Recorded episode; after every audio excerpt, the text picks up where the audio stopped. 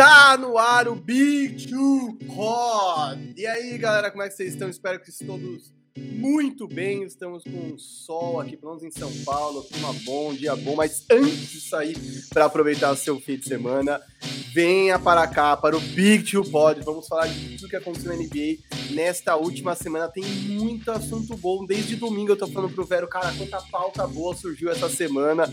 Então temos Suns e Waters, temos Lakers e Clippers, temos Damian Lillard, Blazers, Nuggets quase implodindo, do céu, tem muito assunto. Mas antes disso, vou dar as boas-vindas para o meu parceiro de podcast. E aí, Vero, como é que estão as coisas, meu querido? Bom dia para todos, especialmente para você, meu amigo Marquinhos.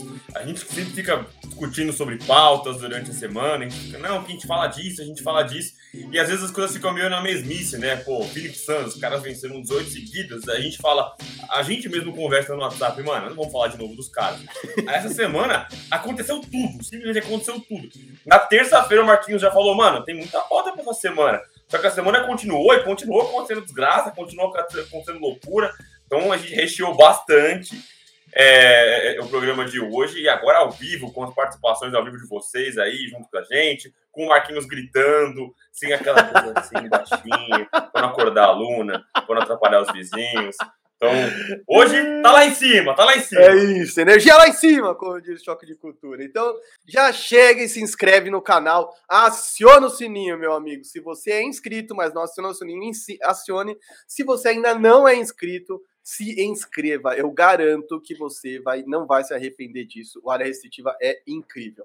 Já chega deixando o like. On fire, como diz Guilherme Maia no Live Basketball. Já chega deixando o like e comente, porque além de ter muitos assuntos, vocês lembrem que esse podcast é feito com a participação de vocês. Vocês precisam participar.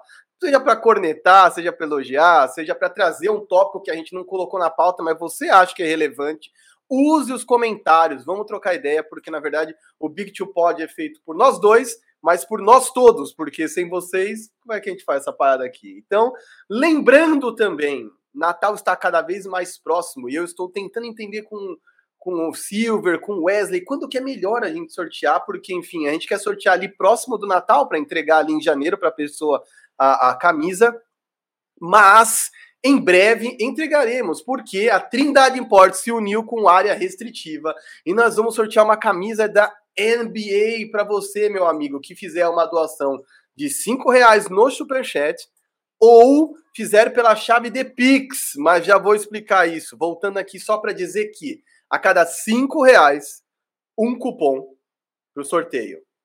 Que camiseta que você vai ganhar? A que você quiser. Pôs cinco reais, sorteou. Ei, Veronese, Vero, que camiseta que você quer? Ah, eu quero o Russell Westbrook no Lakers. Tem sido um sonho a experiência dele lá no time. Tudo bem, fala com o Wesley, Wesley entrega do Russell Westbrook. Quer Ben Simmons, quer Antivax, também tem. Você quer LeBron James, também tem.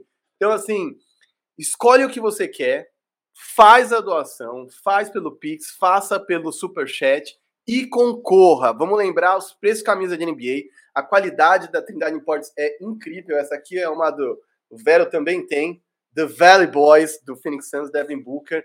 É incrível a qualidade. Se você não gostar, você pode trocar por outra camiseta. Enfim, o Wesley é um cara incrível. A Trindade Imports tem uma qualidade muito boa. Então é sucesso. Faça a sua doação.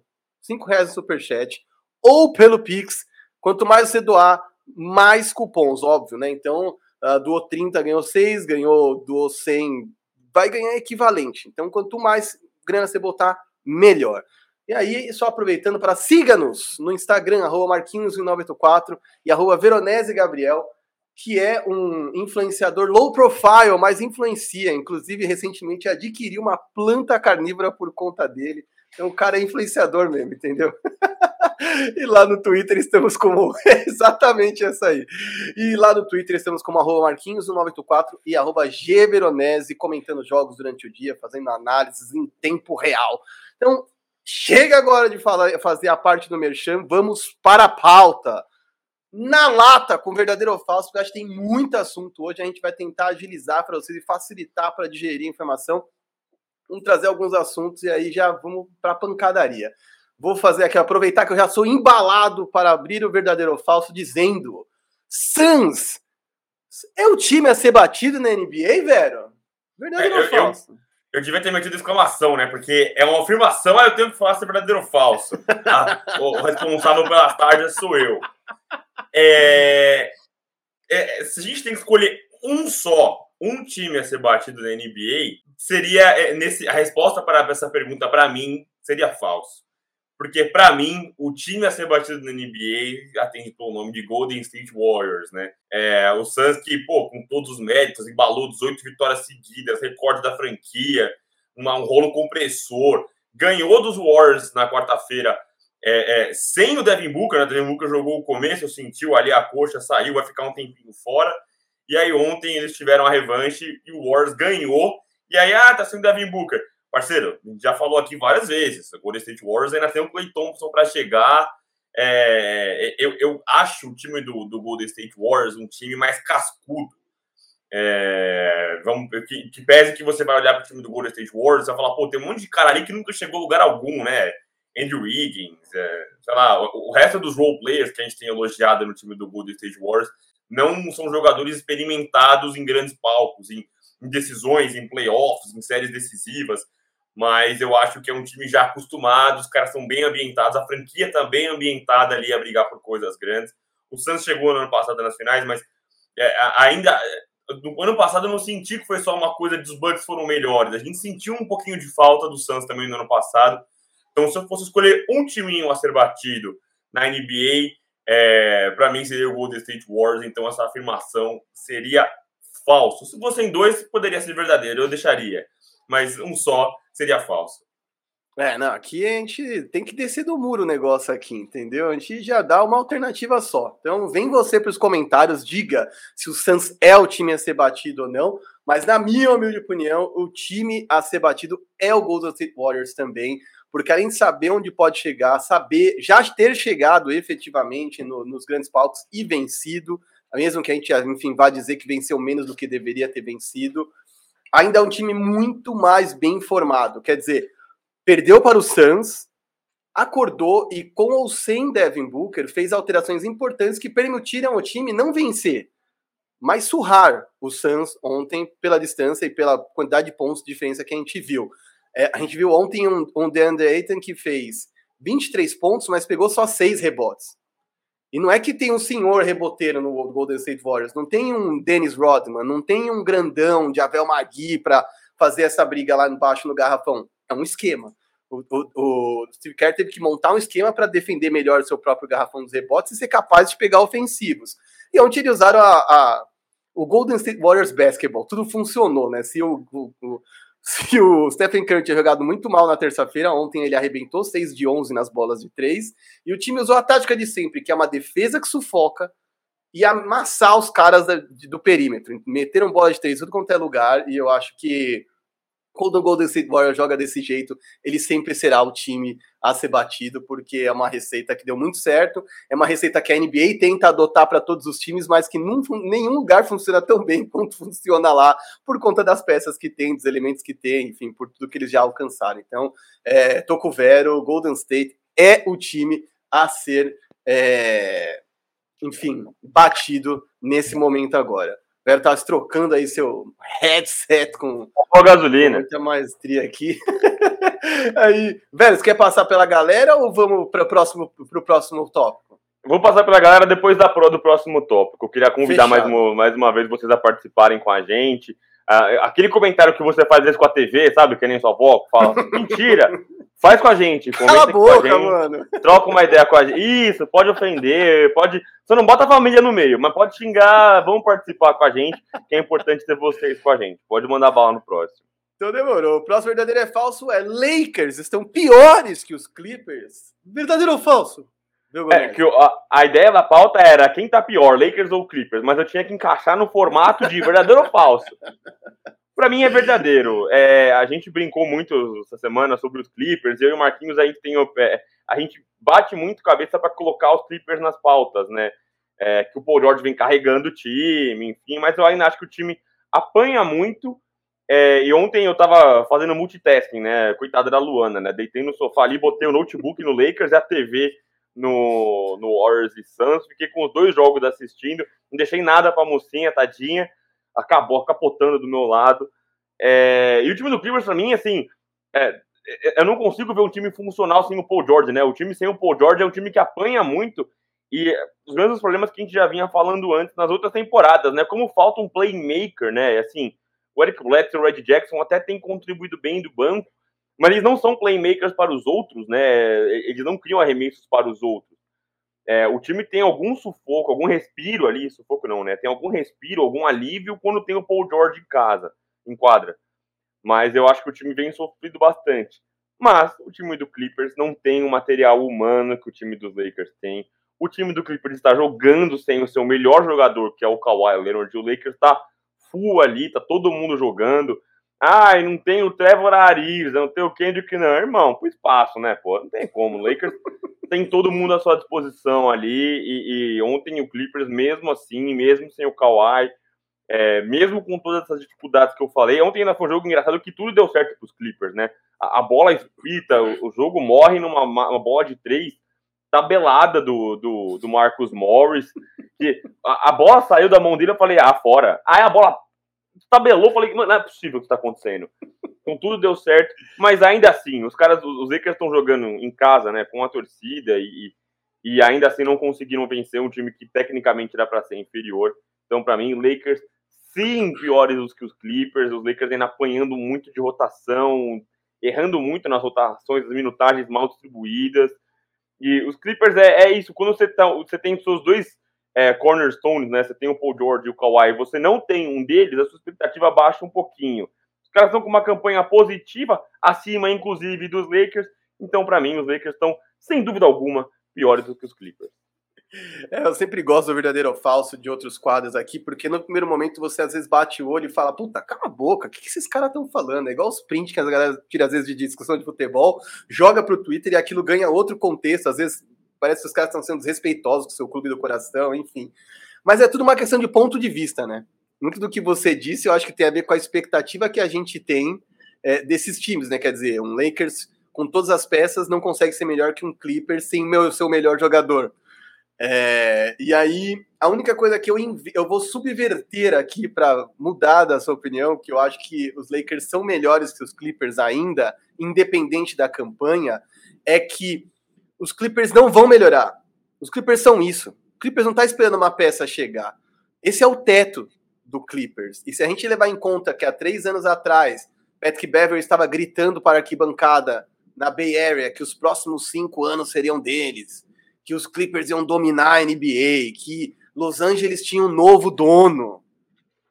Cara, tudo foi por água abaixo, né? Quer dizer, eles estão esperando um Kawhi voltar, que talvez não volte, na minha opinião, não deve voltar. O Kawhi não vai fazer absolutamente nada para voltar antes do tempo que ele tem que voltar. Você falou da ausência de playmakers. Ontem o time foi melhor no time titular, colocando o Ibaka no lugar do Eric Bledsoe. Quer dizer, Eric Bledsoe, eu não sei nem por que, que ele foi contratado, porque ele nunca foi esse playmaker. Quer dizer, você precisa de um corpo para ser armador, beleza, mas assim, pensando na NBA moderna, de outra disposição de posições, mais versatilidade, tem outros caras que podem fazer isso melhor, esse lance do playmaker, sem ser armadores, né, velho? Então, tem um Eric Bledsoe, é um problema em várias outras é, franquias pelas quais ele passou, não à toa ele virou um nômade, desde o I Don't Wanna Be Here falando que ele não queria estar em Phoenix anos atrás. É...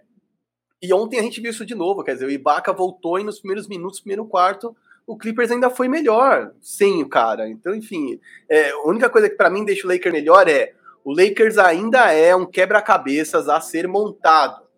O Clippers é o que o Clippers é. Vocês viram ontem, com a vitória com a derrota, na cagada da bola de três ou não, aquilo é o que o Clippers tem a oferecer para o resto da temporada. Eu, eu, peço até que os torcedores do Clippers não me odeiem, mas não há razão alguma para se iludir que esse time vai brigar pelo topo do Oeste ou vai ser um candidatíssimo ao título. Se você quer ver os caras competindo, se você gosta de Paul George, enfim, se você gosta de Terrence Mann se desenvolvendo, tamo junto. Se você acha que esses caras vão competir por alguma coisa, eles não vão. O Lakers talvez fosse pior pela expectativa que a gente tem em relação ao Lakers, né, velho? Porque assim, tá horrível, né? Ontem dependeu de uma explosão de Malik Monk que não marcou nenhum ponto no primeiro, no primeiro tempo inteiro, para fazer 20 no, no segundo, para se manter próximo do Clippers. Senão teria tido um blowout, aí teria uma turra do Clippers no time do Lakers, que, enfim, tá mais que completo, né, cara? Assim, de verdade, as peças não encaixam, mas tá todo mundo lá. É o que você disse, não dá pra chorar a ausência do Trevor Ariza.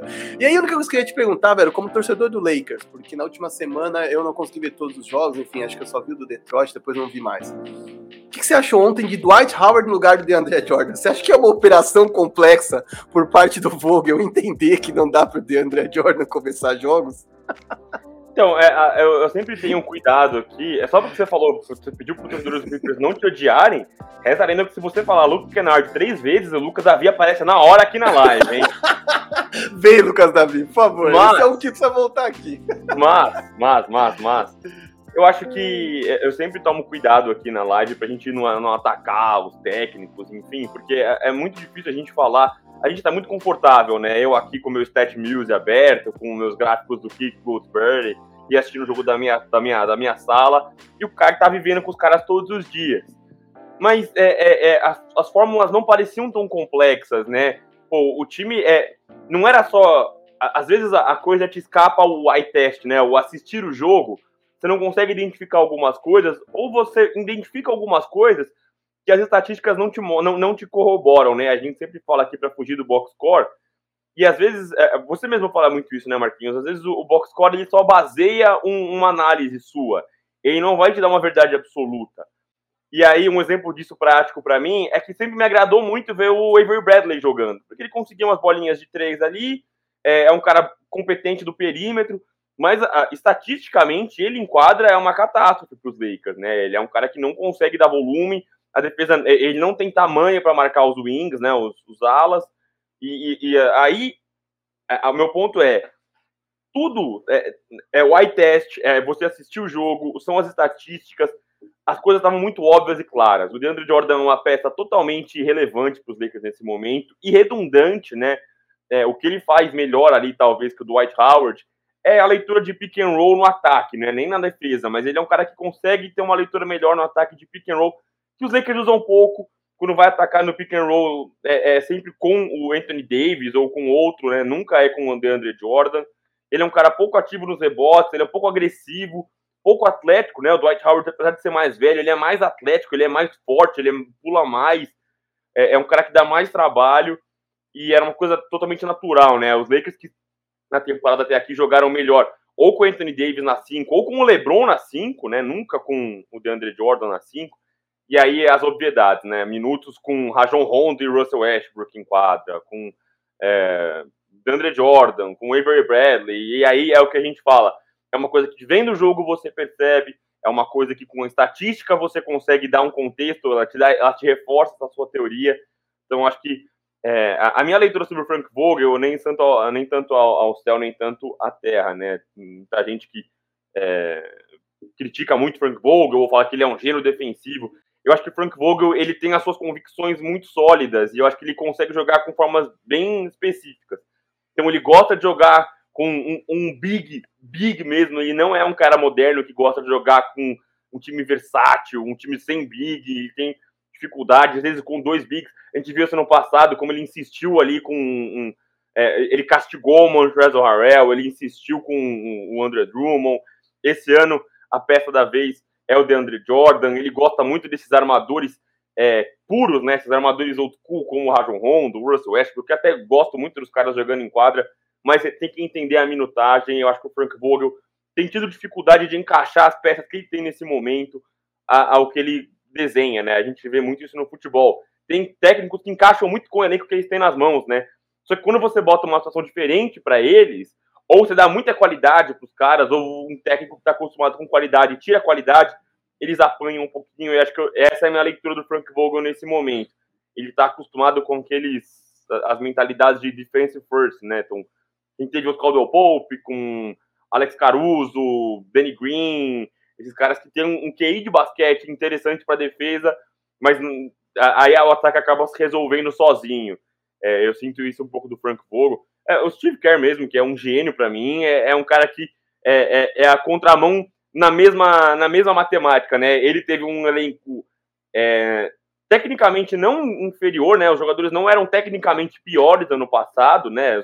Não são ruins os jogadores que estavam lá no passado, mas são caras que não entendiam o sistema. Então, é, é, a mesma coisa. Você troca o material e você tem dificuldade de se adaptar. É isso que eu tô vendo no Frank Vogel. E aí, assim, faz parte do trabalho técnico você se adaptar às peças que você tem naquele momento. Você, como treinador, tem que encontrar soluções.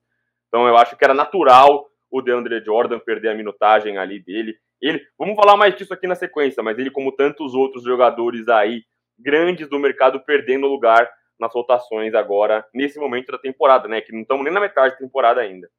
Exato. Antes de você partir para ler os comentários da galera agora, como a gente combinou, eu só ia dizer que uma das melhores formações de ontem, é, por tudo que eu li e pelo que eu revi aqui do jogo, que eu não vi o jogo em tempo real, é, uma das melhores formações foi com o LeBron James na 5, né? quando os caras retomaram o, o, placar, quer dizer, começaram a meter uns runs e acelerar o jogo. Então, é, me parece mesmo um Frank Vogel muito mais é, conservador, né? Não abrindo mão de um big tradicional, de um armador tradicional. É, e aí, enfim, se a gente começar a colocar em perspectiva, não quero aqui contestar, é, contestar um trabalho que foi campeão, que eu acho que não cabe, mas se você não tiver LeBron James e Anthony Davis para resolver é, criativamente o ataque, principalmente, né? não resolver o jogo, porque, enfim, no final das contas a gente depende de star power em qualquer momento da NBA, principalmente em playoffs e finais. Mas sem LeBron James e Anthony Davis para criar, talvez aquele Lakers da bolha não tivesse chegado onde chegou. Porque talvez a gente esteja vendo um Frank Vogel que sempre teve problemas para criar esquemas ofensivos, porque é claramente um cara defensivo, com perfil defensivo. É, e eu acho que agora que ele tem peças demais na mão, ele tá se enrolando. Eu lembrei até agora, enquanto você dizia, de Brett Brown, que foi um cara que quando recebeu o Jimmy Butler ficou com Jimmy Butler, uh, Tobias Harris, Joe Embiid e Ben Simmons. E aí todo mundo falou: nossa, esse é o tipo de problema que todo técnico quer ter, excesso de talento. E a gente viu, até, enfim, o, o Sixers até que foi longe naquela oportunidade, mas poderia ter ido mais longe e não foi suave. Foi, um, foi problema o tempo inteiro, tanto é que o Brett Brown logo em seguida foi mandado embora, taxado de incompetente, enfim. É, não vou nem entrar no mérito quem é incompetente e quem não é. É só uma questão que eu acho que muitas vezes os caras têm um perfil e vale a pena sim investir como o, o, Nets fez ano passado, trazendo um cara de ataque, traz um cara de defesa e monta uma, uma comissão técnica mais completa. Às vezes não precisa tudo depender de uma única mente criativa, enfim. Acho que o Lakers tem problemas sérios e se o Vogel não acordar, ele vai ser taxado de culpado e trocado sim.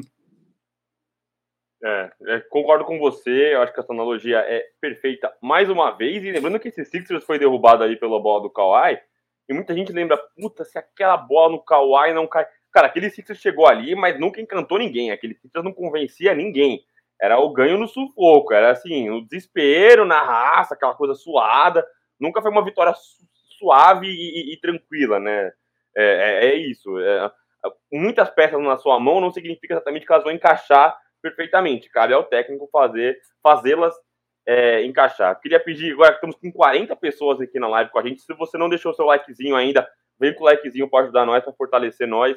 Estou aqui na hora do almoço, o Marquinhos também, a filha tá aí do lado brincando, não tá com ele, minha mulher vai fazer compras sem mim, então fortalece nós aqui. Dá, dá um motivo para nós ficar aqui, para a gente não ficar só escutando cobrança, que a gente não tá nunca disponível. É, queria agradecer quem está com a gente desde o começo. O Vinícius está sempre com a gente aqui. O Vinícius sempre é o primeiro aqui com a gente. Aê, baralho, finalmente, nossa DR favorita ser ao vivo. Sim, o Marquinhos incrível com o nosso relacionamento. O Marquinhos me cobrou essa semana, que eu estou dando pouca atenção para ele. É, estava preocupado com a saúde mental do Vero depois do nosso Leicão ter sido doutrinado por Buddy Hilde. Era óbvio, era óbvio. Era assim como o Lonzo Ball é o revenge game, né? O cara que não é trocado, estava na cara. E agora sim, se você olhar o, o, o game log do Buddy Hield, temos jogos horrorosos agora. Foi só esculachar o Lakers, que aí depois ele falou, bom, beleza, agora eu tô de férias, né? é, alguém explica para os caras do Houston que eles não podem ganhar jogos. Logo o Christian Wood. Eles precisam trocar o Christian Wood, né? O Christian Wood precisa. O Houston precisa o que ele quer fazer da vida, né? Se ele vai querer ser um OKC e, e, e encantar, porém perder, ou se eles vão querer ganhar e abrir mão das, das próximas picks de draft, né? É, o Felipe Ferreira vem com a gente, boa tarde. Toda semana um agora vai e depois só traulitada. Aposta para mim só no playoff agora. NBA é isso, cara. Você aposta no Indiana Pacers, os caras tomam surra. Você aposta no. É, a NBA é feita para isso. E vai ter mais gente surpreendendo que nós colocamos aqui na pauta que vai chegar depois. O Antônio Dondoni comenta aqui com a gente. Agora começou o final de semana, muito obrigado. É, o Mário Felipe mandou um aê, ao vivo, povo. É isso, ao vivo, participa com nós. Warriors campeão. Calma, tranquilidade, diria Paulo Nobre. Meu amigo Gustavo Casal manda um elogio para mim, um beijo para ele também. É, o nosso Diego Silver, que está aqui nos bastidores pilotando a máquina, a grande máquina do área restritiva, o Big Two Pod, um beijo. É, o Lakers tem jeito, Vero? Não tem. Lucas Lima, agora muita coisa. Aí o próprio, o, o bot do área restritiva como, acabou de começar. Fique conosco. O Mago está aqui com a gente, salve ao vivo, um abraço. Esses dois jogos do Golden State, aí o Lucas Lima mais uma vez. E Santos foi um clima de playoff gostoso, tanto, na, tanto a arena, os ajustes, é isso? Bom, ah, sim, tanto a arena, os ajustes, é, acho que é isso. Isso, acho que é, a, a, a interpretação de texto faltou aqui um pouquinho, mas sim, e porque são os times mais quentes, né? São os times mais é, é dispostos ali. Nenhum time até aqui do leste convenceu tanto quanto esses dois times do oeste, então tem aquele clima de final de conferência mesmo, né? o Alexandre Salve Marquinhos e Velo, o Leicão tem que trocar o Westbrook e TXT para ver se conseguem melhorar. Eu pensei ontem durante o jogo, e a gente falou muito, eu e o Marquinhos, sobre como a solução dos Lakers é o mercado de trocas, só que num time que não está encantando, você precisa mexer, as trocas invariavelmente, o mercado de trocas invariavelmente é doloroso. E você vai ter que abrir mão de peças que te ajudam. É, o Russell Westbrook, nesse momento, não é um atrativo. Ninguém quer o Russell Westbrook. Ninguém está seduzido pelo Russell Westbrook. É, e aí eu não estou falando que ele é um lixo tal. Eu já peguei no colo e eu acho que ele tem muitos atributos positivos. Mas nenhum time nesse momento gostaria do Russell Westbrook. E é os Lakers que precisam de uma troca. Quando você precisa do mercado, os seus ativos naturalmente perdem, perdem, perdem valor. Então eu acho que o Horton Tucker, talvez o Malik Monk, sejam caras que despertem algum interesse maior. São caras que estão conseguindo algum brilho mas é, vai, vai, ser difícil, cara, essa matemática para você conseguir, até porque esses caras não vieram com salários altos, né? Todo esse cara tem salários baixos. Você conseguir fazer uma conta exata para trazer alguém que consiga, é, é, é, muito complexo você conseguir trazer tudo isso. Ver como está Frank Vogel no bolso do Taylor, meu amigo Diego Silver. Não há bolso, não, não dou da mérito para Taylor no de ontem. Eduardo Gomes aqui com a gente, boa tarde, chegando um like para Jake Barnes, foi assaltado no rookie do mês. Sou muito fã do Scottie Barnes, muito fã do Scottie Barnes. A gente já defendeu ele aqui nos outros podcasts. É, para mim, um dos candidatos ao Rookie of the Year. Aliás, é, no último podcast a gente fez um Power Ranking. Foi no último, Marquinhos, eu estou viajando. A gente fez o nosso Power Ranking. Foi no último, acho que foi no último, que a gente fez um Power Ranking dos novatos do mês. É isso mesmo. É isso. Você não Novato viu, do, veja... da temporada, não do mês, desculpa. Isso. Você não viu, veja, que eu fiz a minha, a, a minha definição. É, Pelicanos do Brasil, o Pelicão tá embalado. Um abraço, meus queridos. Um abraço para você. Sim, o Periclão tá embalado inexplicavelmente, né? O nosso amigo Zion, que não quer voltar, é, vai chegar num ambiente gostoso, vai chegar com o Valanciunas vivendo momentos de Stephen Curry, Brandon Ingram jogando bem. É, é o que o Marquinhos falou. É, é não dá para você. Aliás, a, a, pediram aqui aposta no, no, nos comentários, né? É, é, não dá para você apostar muita coisa na NBA no temporada regular. Os times são inexplicáveis. Houston Rockets, New Orleans Pelicans, Minnesota Timberwolves. Coisas inexplicáveis acontecem na NBA. O Eric Silva aqui, bom dia, lendas, um abraço. Tem mais gente aqui participando, Caio Coelho. É... Agora desandou aqui os comentários, eu volto, eu volto para ler mais aqui. A gente vai dar sequência na pauta para a gente não perder muito tempo de comentário, mas eu juro que eu volto para vocês. Continuem participando aqui com a gente. Exato. É... Você vai para o próximo verdadeiro ou falso, é isso, Marquinhos? Manda, velho, pode mandar. Ah, eu mesmo? Então vamos lá. Sim, eu começo. Verdadeiro aqui. ou falso? Sixers no limite. Ben Simmons faz falta. Eita, Mas, olha, eu estou pilotando, Marquinhos. Tira a mão. ah, meu Deus do céu, que difícil falar sobre isso aí, hein? Porque o Tars Maxey vinha arrebentando. É, o Sixers estava conseguindo vencer até certo ponto, mas eu acho que o Sixers chegou no limite. Eu acho que o, o que a gente está vendo é heroísmo do, do Embiid para vencer qualquer jogo. E a gente sabe que isso vai dar ruim, quer dizer, o Embiid é um cara que precisa ser poupado ao longo de uma temporada regular. A gente sabe do potencial que ele tem, mas sabe que ele vive se quebrando com muita frequência também. E eu acho que não necessariamente eles sentem falta do homem Ben Simmons, dele ali no vestiário, dele em quadra, mas um playmaker da qualidade dele e de um cara com a versatilidade defensiva dele, com certeza sente falta. Quer dizer, até certo ponto a gente pode muito bem bater palma e dizer: caramba, os caras estão se virando muito bem sem ele. Quer dizer, Seth Curry tá tendo um usage rate, né, que é aquela é, medição que eles fazem, que é o quanto que a bola tá indo para a mão dele, o quanto que ele fica com a bola na mão para decidir no ataque. E, o usage rate dele subiu muito, porque obviamente as bolas dos, dos Simmons foram distribuídas, né? Aquela, a bola ficava majoritariamente na mão do Simmons foi distribuída pelo resto dos caras do time. E usage rate do, do Seth Curry subiu muito. E o aproveitamento dele se manteve, o que é excelente, porque o que às vezes acontece é que um role player faz a função dele dentro daquele espectro menor. E, e às vezes você não espera que um cara suba de, de, de, produtividade mantendo a eficiência, e foi o que ele conseguiu fazer. Acho que vários dos caras apareceram bem, Maxey, a gente ainda vai ver muita gente aparecendo, mas para mim o Sixers está no limite. Daryl Morey pode bater o pé, fazer chilique, dizer que ah, tem quatro anos para negociar o Ben Simmons porque esse é o tempo de contrato que ele tem, mas ele faz falta como jogador. Se não faz falta o nome Ben Simmons, você precisa de um outro playmaker para esse time.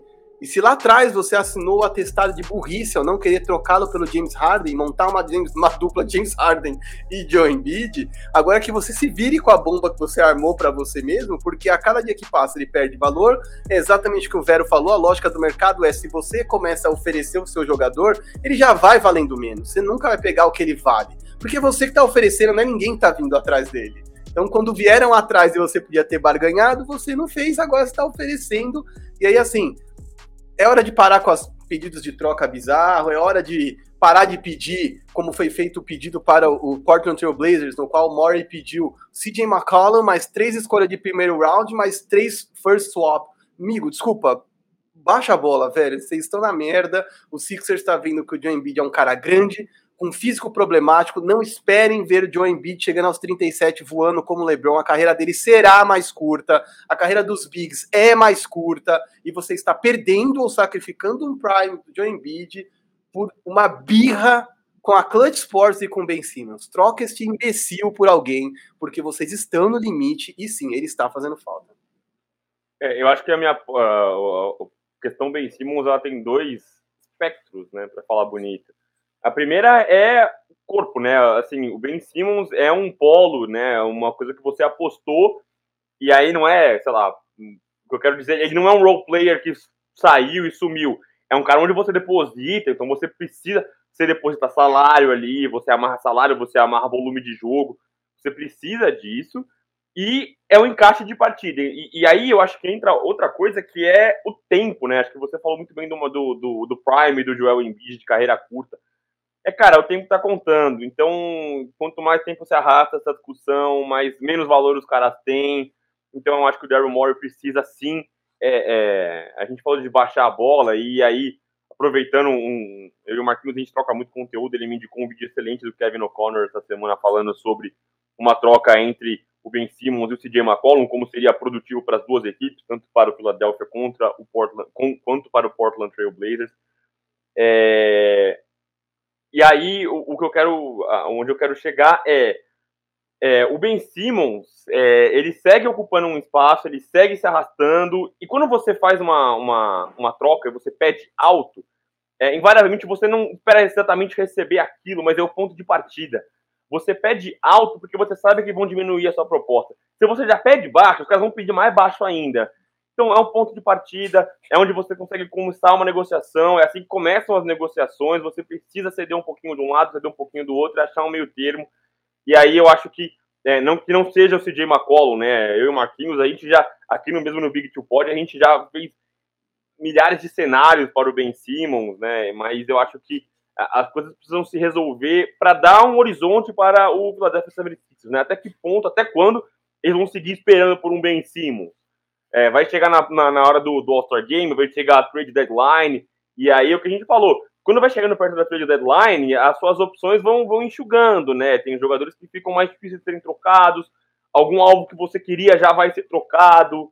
É, eu acho que eles têm que adiantar o máximo possível para conseguir dar um limite, um, um, um, fim, né? Um, de fato, um horizonte para esse time do Philadelphia, até para os caras que estão lá saberem para onde eles vão olhar, né? E aí, mano, a gente vai. O que, que nós vamos brigar? Nós vamos de fato ser um contender no leste? Nós vamos de fato brigar por alguma coisa aqui? Nós vamos só passear? Nós vamos só turistar essa temporada? É, eu acho que o tempo tá rolando e, para mim, o, respondendo verdadeiro ou falso, é verdadeiro. Ele faz falta, não só pelo jogador que ele é, mas por tudo que engloba. É o volume, é o polo que ele atrai, né? O de, de, de, de bola, né? Eles usam, os Estados Unidos é muito esse magnet, né? O, o quanto ele atrai de, de, de, de, bola, de volume de jogo. Então você precisa dar uma resolução, sim, o quanto antes para a situação do Ben Simmons. Exato, eu já vou aproveitar o gancho para a gente pular para o próximo verdadeiro ou falso. Só o que eu ia falar é que neste momento, entre o sexto e eu acho que o décimo ou décimo primeiro do leste, tem três vitórias de diferença. E por mais que isso seja um princípio mesmo em temporada, a gente observa que realmente a NBA está flat nesse momento. A gente está vendo vários times que surram numa noite e são surrados na próxima. Então, mesmo os times que a gente chama de contender, é, como o Lakers, por exemplo, que eu colocava lá em cima, em alta estima, se você começar a olhar, os caras estão quase todos na linha dos 50% de aproveitamento, um pouquinho para cima, um pouco para baixo. É, essa temporada talvez tenha essa toada né, de equilíbrio. E se tiver essa toada, o Sixers está num bolo horrível do leste, porque convenhamos, o oeste tem mais qualidade do seu lado, então o flat do oeste joga quatro vezes contra o Golden State Warriors, entendeu? Então acho que a gente precisa ter essa, essa dimensão da coisa toda, entender que o cara do leste está numa posição pior. E ficar embaixo ainda, do jeito que o Sixers está, é muito preocupante.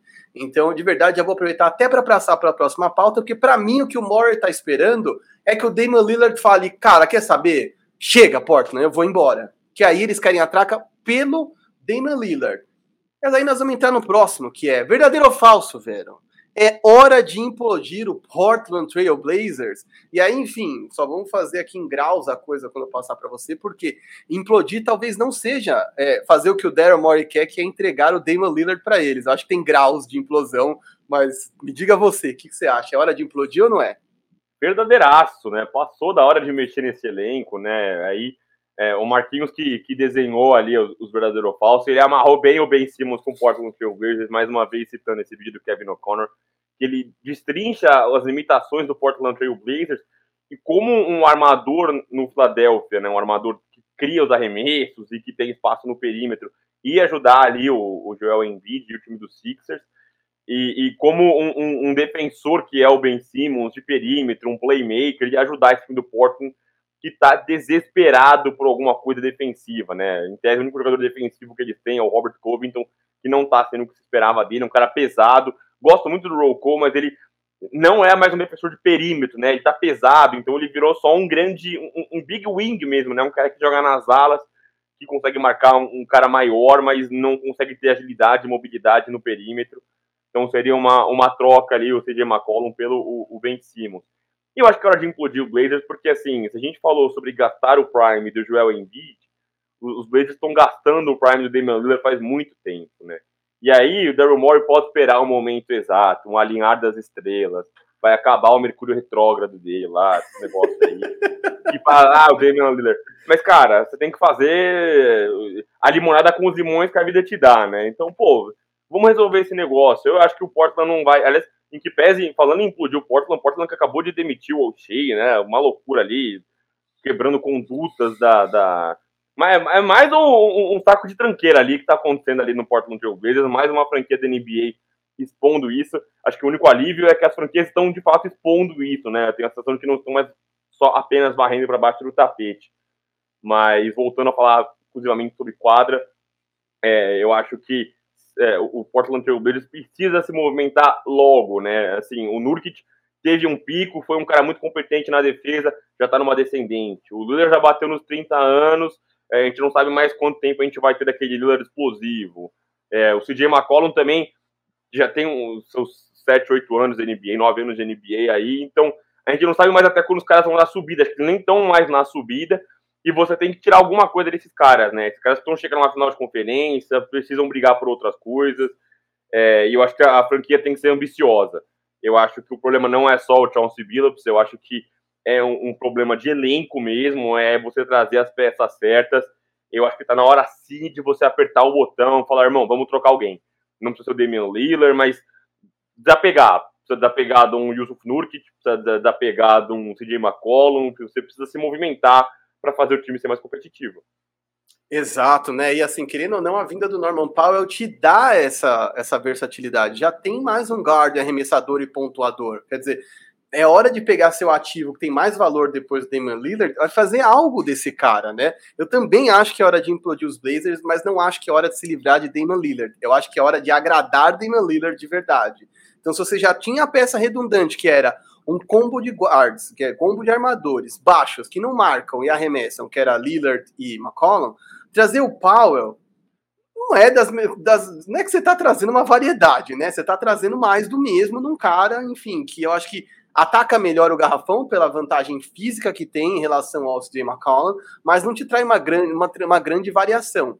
Mas é um cara que custa menos e que outros times talvez queiram menos. Então agora é hora de você fazer o CJ McCollum virar alguma coisa. Esse vídeo que o Vero tá falando do Kevin O'Connor, que é o cara do The Ringer, né, e do Mismatch, que é um dos podcasts que a gente mais ouve, eu posso deixar o link aí depois para vocês, quem manja de inglês vai gostar, com certeza. Ele faz toda uma análise mostrando que o que falta ao Portland Trail Blazers são alas que possam defender, gente versátil e playmakers. É tudo que o Ben Simmons é. E o é que, só, o que na verdade, falta... tudo não. É só o que é. só o que ele é. Você não vai precisar de milhar de o que o Ben Simmons arremesse, até se ele não quiser arremessar, porque você tem Norman Powell, porque você tem Covington, porque você tem Damian Lillard e outros caras, até o Efrain Simmons está melhorando esse ano. Então, é, eu acho que você tem que fazer essa troca. E a outra troca que me chamou a atenção, e o Vero já jogou na nossa conversa no WhatsApp, é por que não trocar o Nurkic por um outro big seja mais defensivo? Quer dizer, ir atrás de um Miles Turner da vida, entendeu? Eu lembro, se não me engano, que o, o Kevin O'Connor dá quatro sugestões ali de caras bons, mas o que mais me chamou a atenção também era o Miles Turner, que era a possibilidade de ter um cara de garrafão para competir com o Rudy Gobert, para bater de frente com o Anthony Davis, para dar toco, para pegar rebote, para ajudar o, o líder nesse pick and roll mas principalmente para trazer defesa. Quer dizer, o Nurkic não é mais o Boston Beast há muito tempo, desde aquela contusão na perna horrorosa que ele teve, sabe, 2019 ou 2018. O cara nunca mais voltou a ser quem ele era e passou da hora de implodir esse time, porque o Damon Lillard precisa estar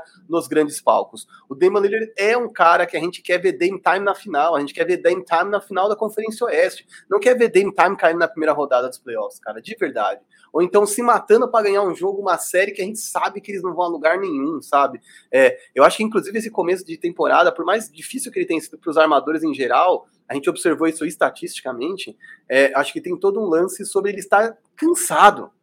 Cara, vou, eu falei antes das Olimpíadas para vocês que a gente não estava lá onde a gente deveria estar a essa altura do campeonato, da minha carreira, da história do Blazers, e vocês pioraram o time, pelo amor de Deus. Não há como o cara chegar animado para trabalhar num esquema desse, velho, pelo amor de Deus. É, o pessoal que está aqui com a gente gosta de, de, de assuntar sobre trocas, né? O Kevin O'Connor, eu não lembro todos os nomes que ele dá, mas ele dá Sabonis, ele dá outros nomes ali para Big para uma troca do Nurkic.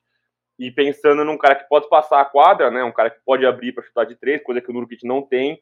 Então é um cara que pode passar a quadra. É, e aí ele destaca muito o quão vulnerável é a defesa do Portland, né? O Portland é um time que permite arremessos livres, é um time que permite infiltrações, então, é, é, eu me agrada muito o Miles Turner por uma série de motivos. Primeiro, porque ele é um cara que espaça a quadra, né? E tem outros garrafões, pigs ali que não vão conseguir espaçar a quadra. Segundo, que ele é um cara defensivamente competente, né? O Sabonis, por exemplo, não é um cara competente na defesa, mas ele é um tremendo defensor. Se a gente imaginar um, um, um cenário hipotético em que eles consigam uma troca pelo Ben Simmons e pelo Miles Turner, você troca puramente dois jogadores que não defendem, o Nurkic já foi, mas não é hoje, mas dois jogadores que não estão sendo tão competentes na defesa por dois bons defensores no Miles Turner e no Ben Simmons, o Ben Simmons que a gente critica muito, mas aí defesa é uma coisa que eu não posso cobrar dele, é um cara muito bom na defesa, né? Uhum. Um cara versátil na defesa, ele consegue marcar várias posições. Já daria um, um, um grande alívio para sua defesa. É uma coisa que me agrada muito no Miles Turner é o custo-benefício, ele não é tão caro. Então, assim, Sabonis é um cara que em alguns momentos das temporadas passadas chegou a flutuar em conversa de MVP, então naturalmente o preço dele vai ser mais alto. O Miles Turner é um cara low profile, é um cara que aparece pouco, e, e é um cara que todo o custo-benefício dele eu acho que ajudaria muito para desenrolar essa troca aí e, e, e, poder dar os próximos passos para o Portland Trail Blazers. E aí o Kevin O'Connor até faz uma analogia muito legal, né? Que o Ben Simmons ele poderia ser para o Damian Lillard o que o Raymond Green é para o Stephen Curry, né? É um cara que tira um pouco a bola na mão dele, é, fala, oh, irmão, segura um pouquinho, descansa. É, e é quando você fala, Marquinhos, de cansado, eu não acho que é o cansado fisicamente, né? O cansado mentalmente. Pô, uhum. tô chegando todo dia, a mesma coisa, todas. a gente toma surra, nosso time não muda, são os mesmos problemas. É, eu acho que, por exemplo, os, os, Lakers, como você bem falou, Marquinhos, os Lakers estão mal agora, mas é, você ainda tem o que ajustar. Você fala, mano, se a gente fizer isso aqui, você tem experiências a serem feitas dentro da quadra. O Portland não tem mais o que experimentar. Eles já sabem o que é cada um, o que cada um entrega.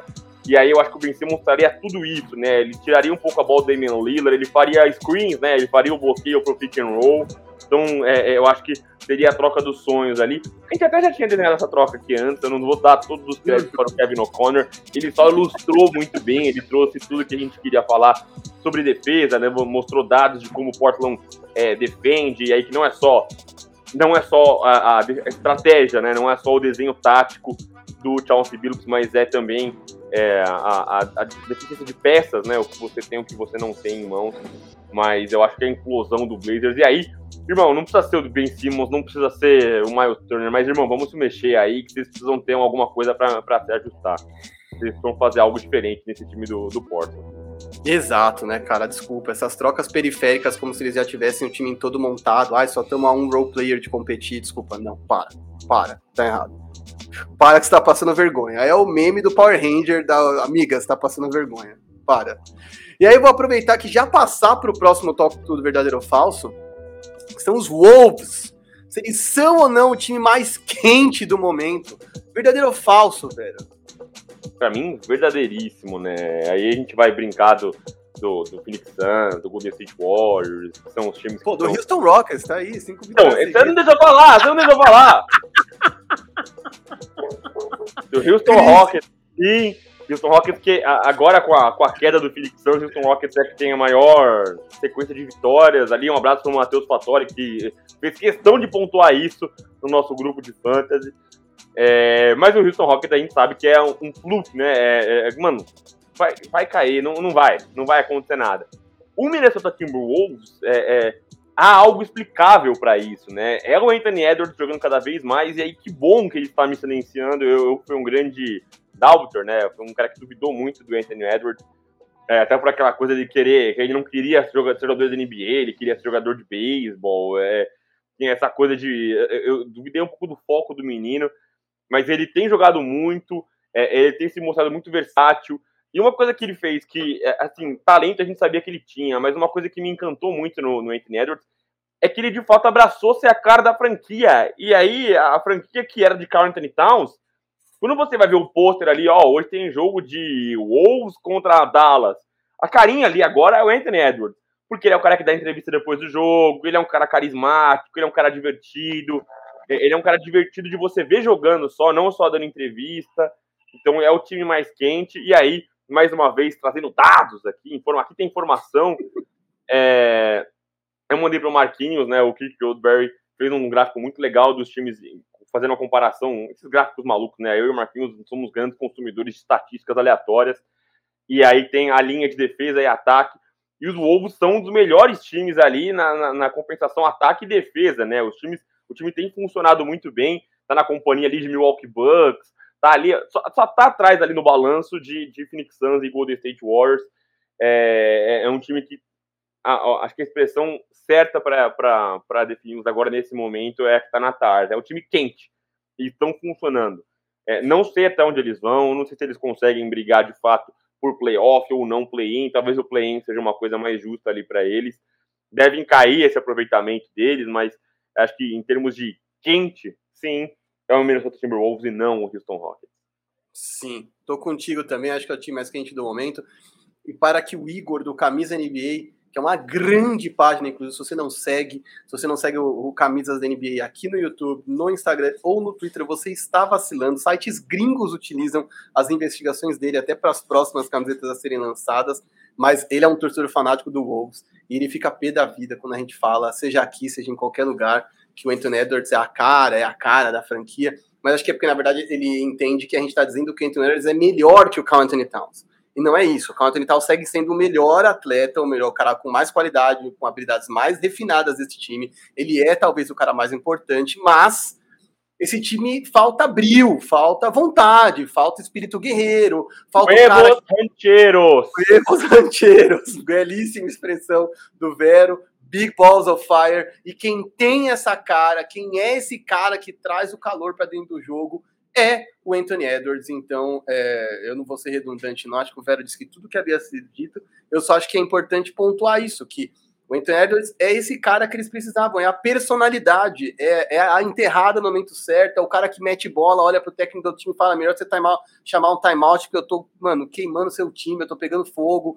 É, precisa dessa personalidade. A gente muitas vezes vai dizer que é, ah, é uma soberba, esse cara comemorando antes da hora, mas você precisa acreditar que você pode vencer para efetivamente vencer. E esse time do Wolves é um time que se arrasta há anos sem a menor ambição de vencer. A gente viu o Zé Clavin que saiu daí para vencer, viu o Andrew Wiggins que saiu daí para vencer, e a gente vê o Country Towns, que é o melhor de todos eles, até hoje, e que não vence. Então eu acho que tá mais do que certo.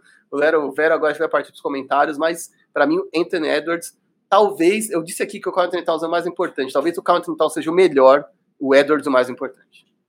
Perfeito. É, essa é a leitura total do Minnesota Timberwolves. Tal, talvez seja o melhor, até por ter mais tempo de, de NBA tempo de quadra, enfim. Mas o Edwards eu acho que é, é, a carinha da franquia nesse momento, o cara que assumiu a responsa. E isso a gente gosta muito, né? Esse trash talk, é, é, o cara que tem um celular de flip, né? Ele atendeu essa entrevista outro dia, um celular de, de abrir. Ele é um personagem que é muito divertido para quem consome NBA num todo, né? Não só quem assiste os jogos, mas é, é quem traz é, é, a, a, a, o grande público para acompanhar a NBA, né? Você ver o Stephen Curry matando bola de três, vai trazer muita gente. A gente que é nerd dos números vai gostar de ver um, um Alex Caruso jogando, um, um Al Horford jogando, mas acho que o, o, o, Anthony Edwards ele engloba tudo. Ele é um cara que entrega na quadra, é um cara carismático, é um cara divertido. Então, é, a sua analogia, a sua definição foi perfeita.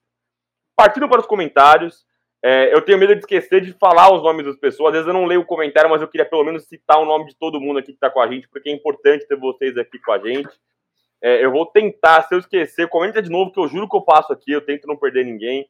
É, o Carlos Henrique perguntou aqui quais foram os números do Howard ontem. Eu abri aqui para você, Carlos, mas não foram expressivos. Mas acho que o problema do Dwight Howard, acho que foram 21 minutos, 5 rebotes, 2 assistências e 6 pontos. Mas o Dwight Howard, ele tá nos Lakers, aí que a gente falou muito sobre o DeAndre Jordan, o ponto dele não é numerar, né? Não é fazer, somar dados, é você causar problemas na defesa. Ele é um cara que é, impossibilita mais a pontuação dentro do garrafão, que estava sendo um problema para os Lakers nos últimos jogos. É, o Cauã brincando aqui, o Leicão perdendo sempre dando pro meu mano Frank Vogel. O seu mano, não é meu mano, hein? Tô fora do Frank Vogel. A Tainá Stephanie a, nos ajuda. Bom dia a todos. Deixem um like. Obrigado pela força, Tainá. É, o Jefferson pergunta: Lakers tem que partir para as trocas aí na temporada? Sim, sim, sim, sim. Eu acho que existem, é, existem ajustes a serem feitos com o elenco que tem em mãos, mas acho que não é o suficiente. Eu acho que é a mesma coisa que eu falei para o Portland Trail Blazers: o problema não é só esquema tático, também são as peças que muitas vezes são redundantes. É, nosso brother, o DJ X, Guilherme Locatelli, salve meus manos, um abraço para ele, tá sempre com a gente. Matheus Leal, já já, o Silas, Silas começa a chorar, que é o Stephen Silas. É, Gabriel Regonato Correia da Silva, abraço curizado assistindo diretamente da Argentina. Ô, louco, irmão, muito obrigado pela, pela, pela presença. Audiência internacional. Pois é, a função dos Lakers é o Russell de sexto homem, mas ninguém tem coragem de fazer. Nem acho que é isso, viu, Carlos? E, assim, a questão de ser sexto homem, às vezes é só quem começa e quem termina, mas eu acho que a, a rotação, é, a forma como você distribui os minutos é muito importante, é uma coisa que tem um sentido falta. Eu acho que os minutos de Westbrook e LeBron James são muito redundantes. Eu acho que eles ocupam o mesmo espaço e trazem os mesmos problemas. Acho que talvez deveria ser melhor distribuído isso. É, Veronese é um homem de negócios. Não sei porquê, Cauã. Me explique aqui um, qual o motivo de eu ser um homem de negócios. Pode ser a solução dos Lakers é a troca West Mula. Rapaz, agressivo isso aí. O Westbrook faz um problema de tomada de decisão, mas eu acho que ele foi um cara que melhorou com o decorrer da temporada. Existe todo o. Além da Russell Westbrook, né? Que ele começa mal a temporada, depois ele vai se desenrolando. Mas eu não acho que o problema dele é exclusivamente é, a cabeça. Ele tem problemas de defesa, mas eu acho que ele ainda pode ser um cara muito útil. Basta você saber distribuir bem os minutos dele. É, o Eric, mais uma vez, aqui em Big Normal já sofre. Imagina agora com aquelas sequelas de Covid. E aí é uma coisa maluca, né? A gente nunca sabe como cada um volta, né? Cada um responde de uma forma, né? Tem gente que volta super bem, tem gente que sofre. Jason Tatum, para mim, é sempre um exemplo que demorou muito para conseguir voltar a jogar o, fino que ele estava jogando antes. O Ismael não seria uma boa trocar Simmons por Irving. Muita gente falou disso nessa troca essa semana. Acho que o Renan Ronk falou disso no Twitter uma, né, essa semana que é, falando em encaixe, em quadra, seria exato para todo mundo, seria perfeito para todo mundo. É, os Sixers teriam um outro armador, o Brooklyn Nets teria um cara para trazer a bola e armar para o Kevin Durant, mas um cara competente na defesa e que ia dificultar garrafão. Mas são duas dores de cabeça, né? Você ia só trocar a dor de cabeça, né? Você, é, é você tem a dor de cabeça por fome e, e a por sono. Você vai trocar uma pela outra, você vai comer, vai ficar com sono. É muito complexo. É, Vinícius, CJ é o melhor jogador do Portland na temporada. Então, aproveita para trocar. Aproveita que tá em que ele tá joia. Rala, irmão. Entendeu? É isso. Aproveita que o cara tá na alta, né? O Ed, putaço com o KC. Salve, salve. O KC vai competir ainda, Marquinhos. Abraços, Duda Pesada. Um abraço pro Ed. O KC, que essa semana teve a pior derrota da história da NBA. Eles servem só para atormentar os Los Angeles Lakers mesmo. Muito obrigado. Cara, respondendo é. só o Ed Putasso com o KC, é, eu acho que o KC ainda pode é, é, competir nessa temporada. Acho só que tem que ter seriedade. E essa última surra que eles tomaram aí, que foi a maior derrota da história da NBA, tem que lembrar que os dois times estavam completamente é, defasados e desfalcados. É, não tinha Jamoran de um lado, não tinha Josh Giddy do outro. Assim, a lista de caras, acho que era uns 11 caras somando os dois times que não estavam. O Chai saiu no começo. Chai saiu no começo. Eu acho que é um jogo em que os caras abriram mão, largaram o controle lá, entendeu? Desconectou o controle do, jogo online e falou: foda-se, quando acabar, acabou e já era. É, não acho que é uma amostra para a temporada, mas ao mesmo tempo eu acho que tem que tomar cuidado. É o que eu sempre falo pro Vero: quando um novato se desenvolve no time vencedor, esse tipo de coisa é inaceitável. E eu acho que, por mais que tenha sido uma noite, isso não deve se repetir nunca mais, porque, enfim, é, é uma foi uma vez na história da NBA que teve uma derrota desse, desse naipe. É, eu acho que isso não pode ser tratado com naturalidade lá dentro. Lá dentro tem que rolar um cara, isso aqui foi uma vergonha, isso aqui não pode se repetir. A gente aqui, beleza, o analista, o torcedor, relaxa, isso aí amanhã é outro dia. Mas eles lá têm que tratar com mais seriedade. É isso que eu, enfim, espero ver. Perfeito.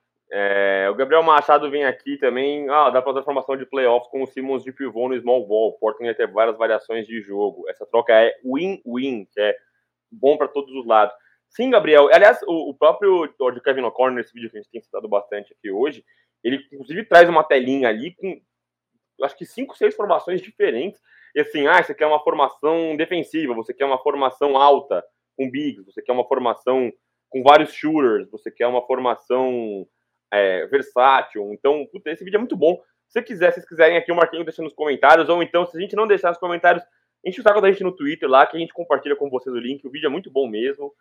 É, o Lucas, mais uma vez, Lillard, Alfred Simmons, Ben Simmons, Covington e Turner, time bom que dá trabalho. Sim, é mais uma vez, o que eu falei, que as opções de, de, de line-ups que eles têm são muito boas.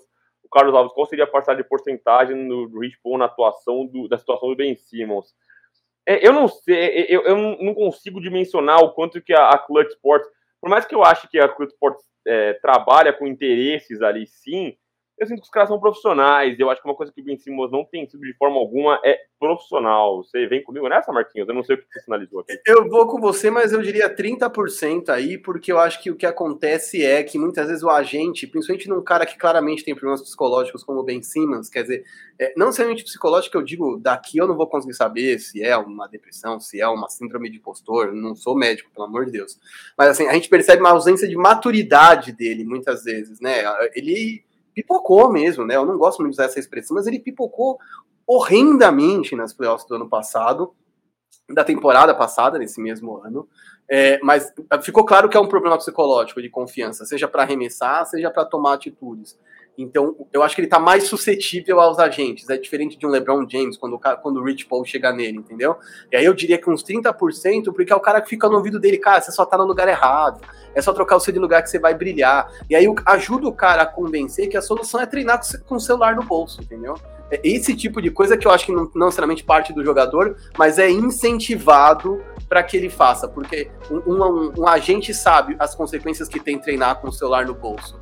O agente sabe as consequências que tem, alegar que você tem um problema psicológico e não que você não quer jogar, para que o time não seja, é, que, que o time seja impossibilitado de descontar salário, sabe? Eu acho que tem várias situações que estão sendo criadas é, com um contrato debaixo do braço para que o, o, Ben Simmons, enfim, acabe prejudicando o Philadelphia e os force a fazer uma troca. É, aí é que eu acho que a, par a parcela dele tá nesse sentido, porque os outros 70% da atitude é Ben Simmons porque ele não quer ficar e ele só quer que alguém diga para ele: você está certo, tá certo. Você pipocou, mas tá tudo bem. É isso. É, passando mais uma vez aqui os comentários do Nixon Brasil. Boa tarde, Marquinhos. Boa tarde, Veronese. É com I no final, por favor. Izinho no final. É, mas boa tarde pra vocês também. Charlison tá aqui com a gente. Boa tarde, meu povo. Boa tarde. É, Wagner Almeida, boa tarde, Fera. Só pra que o Kevin disparou, arrasta pra cima. Sim, Kevin é uma das maiores experiências que eu gostei dessa, dessa temporada da NBA até aqui. Aí o Vinícius de Low por Ben Simmons seria win-win. Tenho minhas dúvidas, eu, eu, já fui um grande defensor do D'Angelo Russell. É, ele é um dos maiores pontuadores no clutch time, né? Dá os créditos aqui que quem compartilhou esse dado no Twitter foi o Kaique Lopreto, um dos poucos únicos torcedores que eu conheço do Minnesota, do Minnesota Timberwolves, um grande amigo meu. Mas eu não sei se o, o, o tem o star power que, que, que tem o, o, o Ben Simmons. E assim, eu acho que ele não tem. O, o Daryl Morey, ele quer grife, entendeu? Ele não quer só um bom jogador, ele quer um cara que tenha toda a pompa. E eu acho que o Dilow não tem essa pompa toda. Aí o Léo brinca aqui depois, o Matheus Léo brinca, estão caindo no papo do Dilow de novo. É, o Luiz Eduardo brinca também. Edward é franchise player, pode trocar o Towns para o Raptão. Rapaz, os caras querem uh, implodir. De, a gente falou de implodir o Porto, os caras querem implodir. Será que o Luiz Eduardo é Raptors? Então, aí, Marquinhos, tem uma boa pergunta aqui do Carlos Alves. Vazar com o Guillow e Cat e reconstruir ao redor do Edwards ou ainda dá para esperar mais um ou dois anos? Eu acho que tem que vazar com o Dilow. Não acho que tem que vazar com o Dilow e Cat. Eu acho que dá para esperar mais um ou dois anos trocando o Dilow por um cara mais funcional, mais defensivo. Ainda eu teria que pensar em quem, porque a doideira é, né, Vero? O Minnesota Timberwolves não só estatisticamente nos últimos 10 jogos, 10 jogos ou 10 dias, acho que são 10 jogos, é, tem estatísticas maravilhosas ofensivamente e defensivamente em termos de eficiência, como tem a melhor escalação da NBA. A melhor escalação da NBA, comparando plus-minus, enfim, eficiência e tudo mais, é do, do Minnesota. O problema é que eles jogaram juntos somente 92 minutos. Então a gente precisa esperar sim, mas eu, se pudesse, trocaria de low, não caio no golpe do Dilow, acho que ele me enganou uma vez lá, na, lá nos Nets, e é ditado americano lá, shame on you, entendeu? Eu não caio mais, porque assim, beleza, se me enganou uma vez, tá ok, a segunda, a terceira é tudo culpa minha, então não, tô fora. Fool me once, shame on you. Exatamente. É... Voltando para a nossa pauta agora, enquanto senão a gente, não, a gente vai ficar só trocando ideia aqui, a gente não vai acabar no podcast. O que eu gosto muito, eu farei um dia só para trocar ideia com vocês nos comentários com a gente. Aliás, manda aí nos comentários se vocês topam um dia a gente fazer uma episódio do, do, do Big Two Pod só respondendo perguntas de vocês e os debates aqui. A gente vai até um programa do Bozo aqui, bota vocês no ar para falar, manda vídeo, bota vocês ao vivo. Manda aí nos comentários se vocês têm interesse nesse tipo de programa. É, e essa semana, essas últimas semanas, a gente teve muita gente que se lesionou, que é, é, saiu de rotação. Acho que talvez a questão mais o nome mais simbólico aí seja o Campbell Walker. E aí o Marquinhos, que é o homem dos quadros aqui, né, um rapaz histórico no ESPN League, trouxe pra gente o faz falta ou tanto faz. Que aí seriam caras que não estão nas rotações e até que ponto fazem falta, né? Às vezes seja uma coisa produtiva para a equipe. E aí elencamos aí três nomes. O primeiro é o maior de todos. Faz falta ou tanto faz, Marquinhos? Kemba Walker. Atualmente, tanto faz. é louco isso, né? Eu, eu, até brinquei com um amigo meu que, grosso modo, pelo amor de Deus, não levem ao pé da letra. O Kemba Walker me lembra tipo um Paulo Baier, sabe? O cara que é monstro de time pequeno, entendeu? Na verdade, a gente esperou e criou uma expectativa imensa em torno do cara. Ele não teve um rompimento de ligamento cruzado, não teve um tendão de Aquiles, ou não tem nenhuma contusão muito séria, mas é um cara que nunca se materializou o All-Star que a gente pensou que ele seria saindo do Hornets. E, de verdade, ele faz parte das piores rotações do Knicks. É, eu acho que ele foi para lá com grandes esperanças, mas não está disposto a defender, nunca foi disposto a defender. Eu achei curiosa a contratação dele no time do Tom Thibodeau, e deu merda muito antes do que eu pensei que daria. É, fiquei decepcionado, gostava do Campbell Walker, ainda achar um dos caras mais bonitos e estilosos desta liga. É, joga bem, tinha um jogo vistoso, mas desde a estadia dele no Boston, pra cá, assim, ele desapareceu, cara. Ele desapareceu. E eu acho que a gente tem que dar o peso devido às coisas. E hoje em dia, tanto faz ter Kimball Walker no Knicks como tanto fez. É, eu vou com você nessa. Eu acho que tanto faz ter o Kimball Walker. E aí você achou curiosa a chegada dele no time do, do Thibodeau. Eu acho que ele chegou única e exclusivamente pelo fator New York Knicks, né?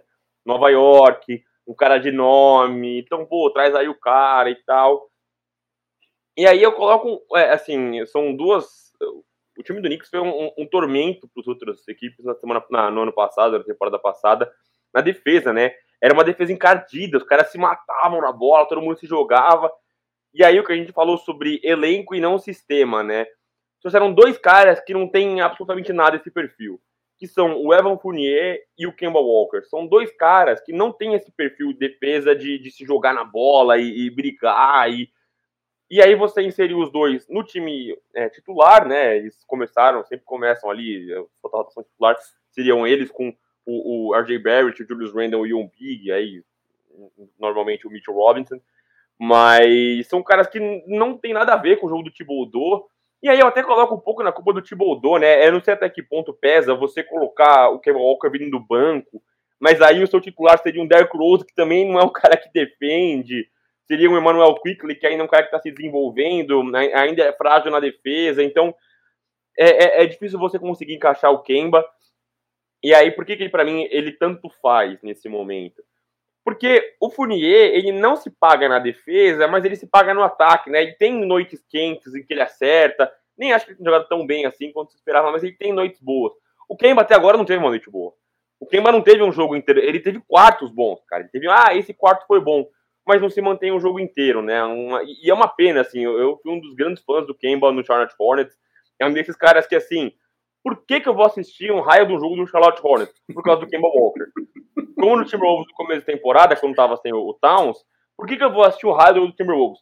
Cara, vou assistir por causa do Anthony Edwards. Você assistir o jogo do Hornets por causa do Kemba Walker, é, e é um cara que não tem se pagado no ataque, é um cara que é muito frágil na defesa, e ele acaba perdendo a rotação, o espaço na rotação dos Knicks com todo mérito e justiça. Eu acho que nesse momento tanto faz. E eu só acho que uma, uma, uma, ponderação que eu faria é que eu não acho que, de fato, ele não queira, não esteja afim de defender. Eu acho que é uma fragilidade no jogo dele, mas ele é um cara que apanha muito das lesões, né? O Kemba, eu sinto que ele não tem mais joelhos, né? Ele não possui mais joelhos, né? Foi uma coisa que atormentou ele na, na reta final no Charlotte. No Boston, ele não teve sequência por causa das lesões, estava muito tempo lesionado. E aí eu acho que no ataque você ainda se desenvolve um pouco quando você tem limitações físicas. Mas a defesa você precisa muito estar inteiro, cara. A defesa você precisa estar na ponta dos cascos. Você vai fazer é, é, uma brincadeira simples de, de colégio, quando você está brincando de pega-pega. Quando você corre, você está fugindo, você está caçando. Quando você vai buscar, você cansa muito mais. Porque você tem que reagir ao cara, você tem que ir atrás do cara. Você, você, não é você que escolhe os movimentos. Você cansa muito mais, você depende muito mais do seu físico. Então, eu acho que o Kenwa não é só uma questão de encaixe e de disposição, eu acho que também é uma questão física que tem cobrado um preço altíssimo para ele. Sim, e citando aqui o Ben, é, ben Simmons, não, Bill Simmons, do, do, do, que era do The Ringer, e era da ESPN, é um dos grandes analistas aí de todos os tempos, é, e porque o Daniel Sanches, um amigo meu, sempre diz isso, armadores baixos têm carreiras curtas, o que o Chris Paul faz é uma coisa absolutamente fora da curva, Armador baixo, como a gente brinca às vezes, grilinho saltador, que dá enterrada, que dá crossover, esses caras duram pouco. E a gente tá vendo uma derrocada muito brusca do Kemba Walker, e é isso que chama tanta atenção. Passando para o próximo rapaz, que não é um big, que aliás não é um small, mas que também sofre com contusões e está completamente fora da rotação. Vamos falar de Blake Griffin. E aí, velho? Blake Griffin faz falta ou tanto faz? É, antes de eu responder sobre o Blake Griffin, que é um cara que eu tenho começado a admirar mais agora, eu queria agradecer todo mundo que está com a gente. Nós estamos com 60 pessoas aqui na live agora. É, daqui a pouco eu vou passar a fazer a última rodada nos comentários. Então, se não deixou seu comentário, não deixou seu superchat para participar da, da, do sorteio da camisa, deixou aí seu Pix. Então, faça agora, é agora ou nunca, antes que a gente finalize aqui é, as últimas, nossos últimos tópicos. É, e agradecer mais uma vez, tá todo mundo com a gente, o Nix Brasil, o Gabriel Machado, o Vinícius, a gente desde o começo, o Guilherme Locatelli, nosso Diego Silva, o Carlos Alves, o Luiz, o Wagner, todo mundo está com a gente. Obrigado mais uma vez por participar com a gente. Já faço aqui a última de comentários. Se não participou, participe agora. É, Blake Griffin, se faz falta, tanto faz. Eu acho que o Blake Griffin ele veio mais, mais ou menos numa conta do Kemba Walker, né? Um grande nome, todo mundo queria no buyout, e ele foi, e até dou props a ele, né? Eu dou mérito ao Blake Griffin, porque eu acho que ele aceitou muito bem o papel que foi imposto, né? É, é, ele aceitou ser um corpo no garrafão, né? O Blake Griffin, no momento, chegou a liderar a NBA em faltas sofridas de ataque, né? Então, um cara que enfiava o corpo no garrafão para tomar porrada e tal. Só que o que sempre faltou no Nets não era só um corpo no ataque. Era um cara de fato capaz de defender, né? O Garrafão, a gente desde o começo, quando começou Kevin Durant e Kyrie Irving, antes do James Harden, a gente falava, ó, Nets tem uma grande fragilidade dentro do Garrafão, né?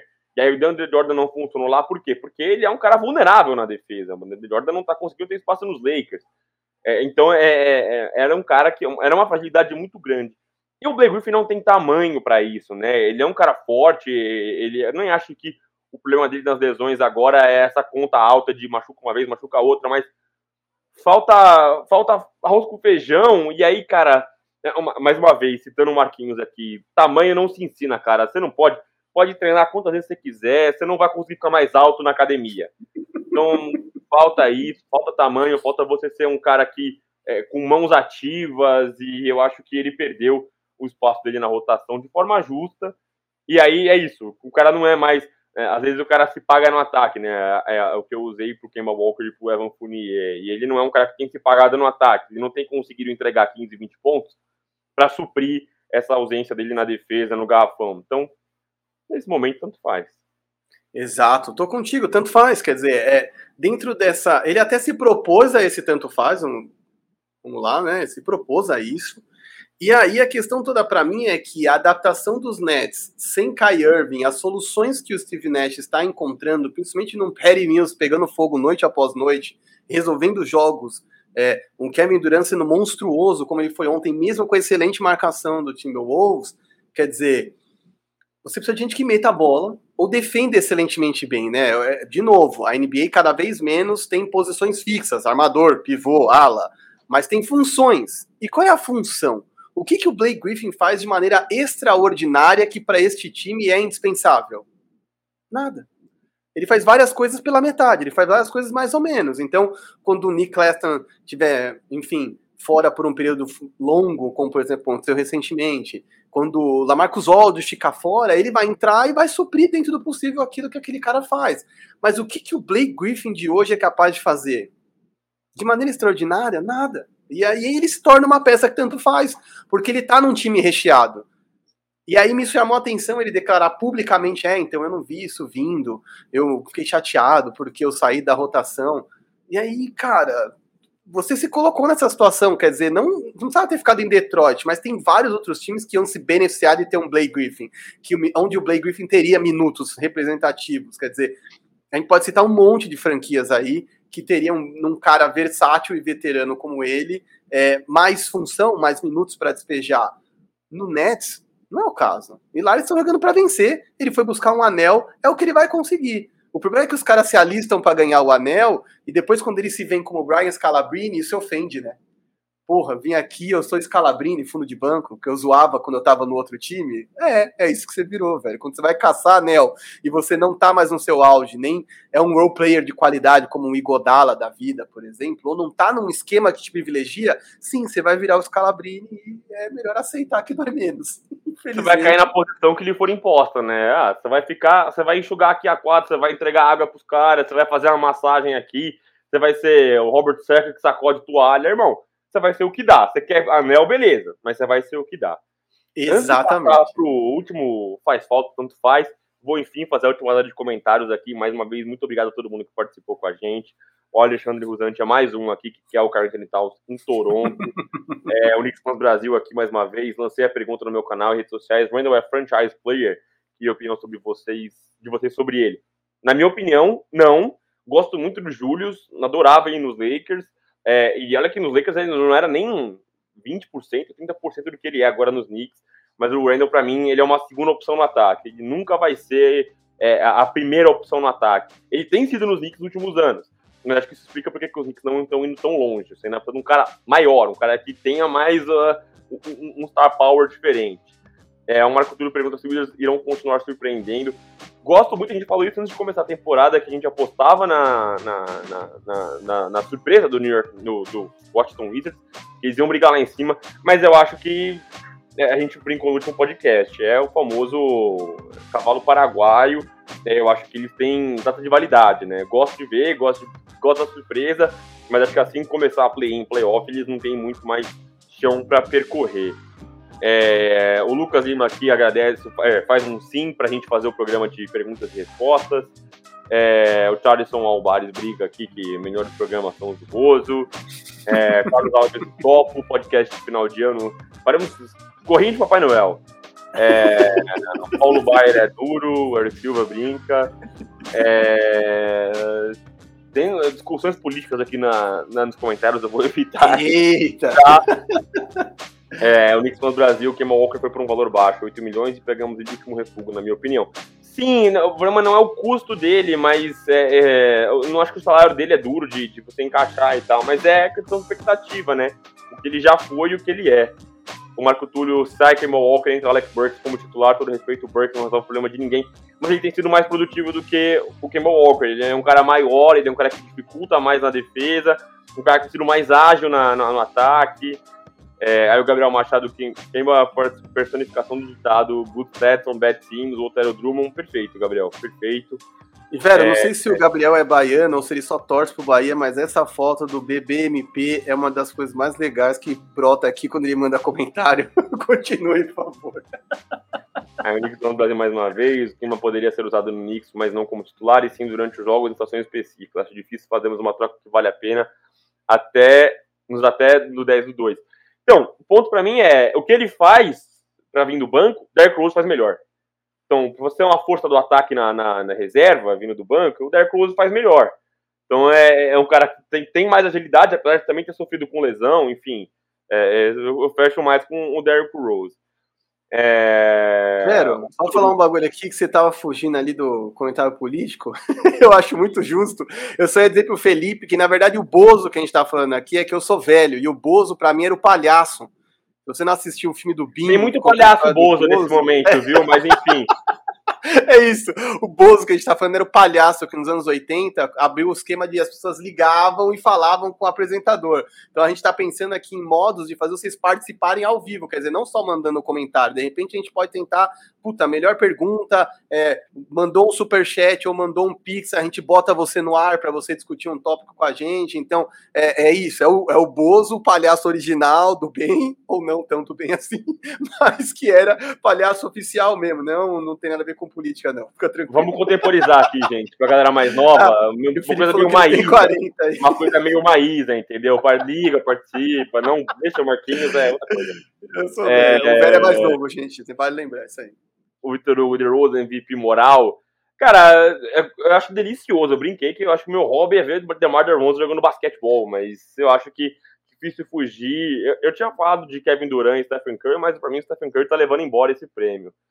É, temos aqui o Eric Silva, mais uma vez, muito legal ver esse Hornets jogar. Acho que falta o Miles Turner da vida para eles brigar lá em cima no SOS. O Lamelo é brabo demais, demais. O Lamelo lidera todas as estatísticas do Charlotte Hornets com um time que tem ali Miles Bridges, Gordon Hayward, Kelly Oubre Jr., enfim.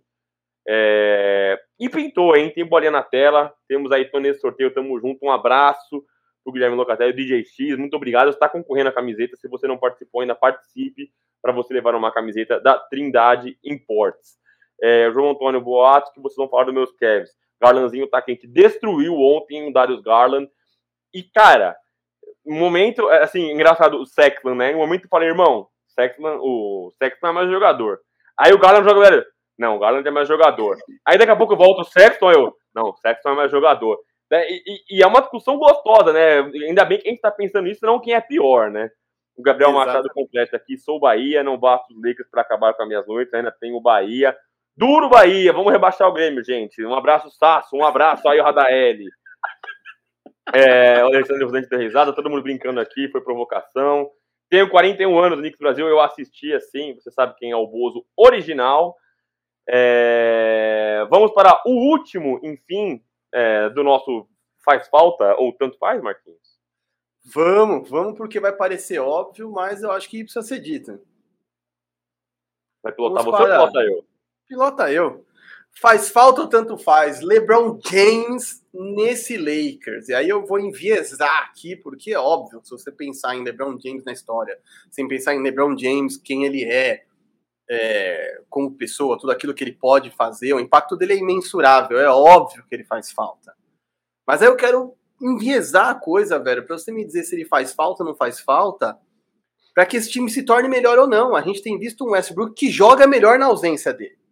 No sistema atual, a verdade é que quando o LeBron James volta, a coisa embola ainda mais. E aí o que eu quero entender é, seja nos minutos de quadra, seja ele jogando ou não jogando, LeBron James faz falta ou não faz falta? Nesse Lakers atual, nesse esquema atual. A pergunta parece óbvia mais uma vez, mesmo você contemporizando, ela parece óbvia. Não é óbvia, mas ainda assim eu digo que faz falta sim. O problema é, mais uma vez, encaixar os minutos, é você saber separar. Pô, talvez você tenha que dividir ali os minutos do LeBron James com o Wayne Ellington, com o Taylor Horton Tucker, jogadores mais baixos ao redor, e não com o Russell Westbrook, que é um cara que não é ameaça na bola de três. E aí um Russell Westbrook em quadra, você consiga dividir com o Malik Monk, com caras que conseguem ser ameaças no perímetro. Então, os dois eu acho que eles são talentos redundantes. É, é, é eles não são caras ágeis para trocar no perímetro. O Russell Westbrook off-ball, né? Ele fora da bola é terrível na defesa. Então, acho que são é, caras que trazem a mesma coisa para o jogo, né? Um cara que infiltra, que são ótimos no fast break, mas a defesa não tem dado tantas chances para o fast break assim. Então, eu acho que faz falta é, o LeBron James, mas no contexto exato, na minutagem certa, na disposição certa de quadra. Também acho que faz falta, para mim, é assim, é, não é tão óbvio pensando no, no foco que eu tô dando para essa pergunta, né? Porque quem vê só a tarja é digna de print jogar no Twitter, mas não é disso que a gente tá falando, tem que ter contexto. e o contexto que eu coloco é só de que eu acho que ele faz falta sim, e uma falta imensurável, que é o lance da organização de jogo o Westbrook, para mim, que tem que virar um cutter. Eu sempre falo isso aqui, eu vou falar até o Frank Vogel ouvir, porque se a gente falou mal do DeAndre Ayton, ele arrebentou no Phoenix Suns, pelo amor de Deus, o Frank Vogel tem que ouvir o Big Two Pod também. O Westbrook tem que virar um cutter. Ele tem que ser um cara que jogue mais sem a bola, que passe correndo, que seja capaz de trabalhar por trás dos corta-luzes, que não fique o tempo inteiro com a bola na mão. Ele não tem essa inteligência necessária, essa eficiência necessária para fazer melhor, as melhores opções ofensivamente, não só nos finais do jogo. A gente vê ele cometer muitos erros cretinos ao longo da partida, porque ele joga a 400 km por hora. E é o que você falou, a defesa do Lakers não tá fornecendo tantos jogos na transição assim. Então você precisa pensar meia quadra. Não dá pra você sair correndo que nem um louco alucinado. A gente viu a diferença que fez o LeBron James voltando para fechar jogos, principalmente. O desespero se esvaiu, porque o homem tava em quadra. E para mim é isso. Ele e o Westbrook têm que dividir minutos em quadra, isso tem que ser controlado, porque é, talvez seja um LeBron James na 5 ou um LeBron James em outra posição, que não tenha um pivô grande e o Westbrook em quadra, porque aí virou uma zona, né? Se tiver Anthony Davis, então, pelo amor de Deus, passamento disse, mandou um alô de quadra. É, mas eu acho que é isso, botar o LeBron James para organizar e o Westbrook para jogar sem bola. Enquanto eles dividirem a armação, isso não existe. O Westbrook vai deixar a coisa conturbada. Ainda mais se o Frank Vogel não abrir mão de ter um pivô clássico, de ter gente grande lá dentro, ocupando a porcaria do garrafão, que é onde o Westbrook vai jogar melhor de cutter, quer dizer, cortando para dentro quando ele achar espaço. Porque se você bota um grandão lá dentro, ele se sente forçado a tomar aqueles arremessos bizarros de longa distância de dois ou de três, que aí é pior ainda, a eficiência dele vai mais baixa ainda. Então, para mim, o LeBron James faz uma falsa uma falta imensurável nesse time, em haja vista que, mesmo que ele tenha feito em comentários bem burros, inclusive essa semana, em relação ao protocolo da NBA de Covid, não vou entrar nesse mérito agora, mas a NBA agiu corretamente, falso positivo, beleza, tá de volta aí, meu, sem grandes danos, pelo amor de Deus. Deu positivo, afaste o desgraçado. Se o cara tiver realmente, efetivamente com Covid, ele pode espalhar a doença dentro do vestiário, não vale a pena correr o risco. É isso. É, antes da gente fazer os agradecimentos finais aqui, o Vitor Hugo comentou aqui, The Rosen, Lavin são talentos redundantes e estão encaixados porque o Westbrook e LeBron não encaixa. Discordo, viu, Vitor? Eu não acho que o The Rosen e o Lavin são talentos redundantes. Eu acho que são caras que comandam a bola e aí sim eles são redundantes. Mas o Lavin é um cara que pontua muito no perímetro, um cara que tem de longe, ele tem um arremesso de fora. O The Rosen é um cara que cria muito dentro do mid-range. E eu falei, eu usei esse termo pro Ben Simmons, né? ele é um polo. Então o The Rosen infiltra, E é muito difícil marcar o DeRozan no mid-range, ele pontua assim com uma facilidade tremenda, e aí ele, ele, ele, ele conglomera, as pessoas vão amassando, vão sufocando ele para ver se ele não consegue, e aí o DeRozan desenvolveu isso no San Antonio Spurs, ele tem esse passe, eles conseguem distribuir a bola no perímetro para um, um Zach Lavine, para o Nikola Vucevic, que castigou o Knicks, então não acho que eles são de fato redundantes. Eles têm características redundantes, mas não são jogadores redundantes. O Westbrook e o LeBron, eu acho que eles têm muitas características em, em, em redundância, né? Se sobrepõem e, e, e não conseguem se complementar de alguma forma. Eu só vou. Frase curta, eu só vou dizer que o Westbrook não encaixa, porque o Westbrook é um cara que é um gênio indomável que não encaixa em esquema tático nenhum. Ele, ele é ele mesmo onde quer que ele seja. Ele é aquele seu brother que é incapaz de se adaptar numa roda nova de discussão, numa conversa que não o favoreça. Ele força o jeito dele, esteja ele onde ele estiver, enquanto The Rose e Lavigne, até por não terem sido MVPs, grandes estrelas, ano após ano, são caras que estão dispostos a se adaptar para vencer. E eu acho que o Westbrook não está disposto a fazer isso. De verdade. Perfeito. É, com essa frase motivacional do Marquinhos para o seu sábado e para a sua sequência, eu, Gabriel Bernardes, fico por aqui. Agradeço muito quem participou com a gente mais uma vez. Pô, é bom demais ter vocês nos comentários. Eu acho que é, 20% aqui da live são os nossos nossas pautas, nossas discussões, mas vocês participando, como foi o Vitor Hugo agora, é, é, o que faz a diferença pra gente. É gostoso a gente não falar sozinho. Eu e o Marquinhos, a gente conversa muito sobre basquete e é muito bom a gente poder botar isso em algum lugar, mas quem faz diferença são vocês nos comentários com a gente. Então, muito obrigado. É, um beijo a vocês. Aproveitem seu sábado. Cuidem-se. É, e eu fico por aqui. É isso. Muito obrigado e até a próxima, galera. Foi um prazerzaço. Tchau.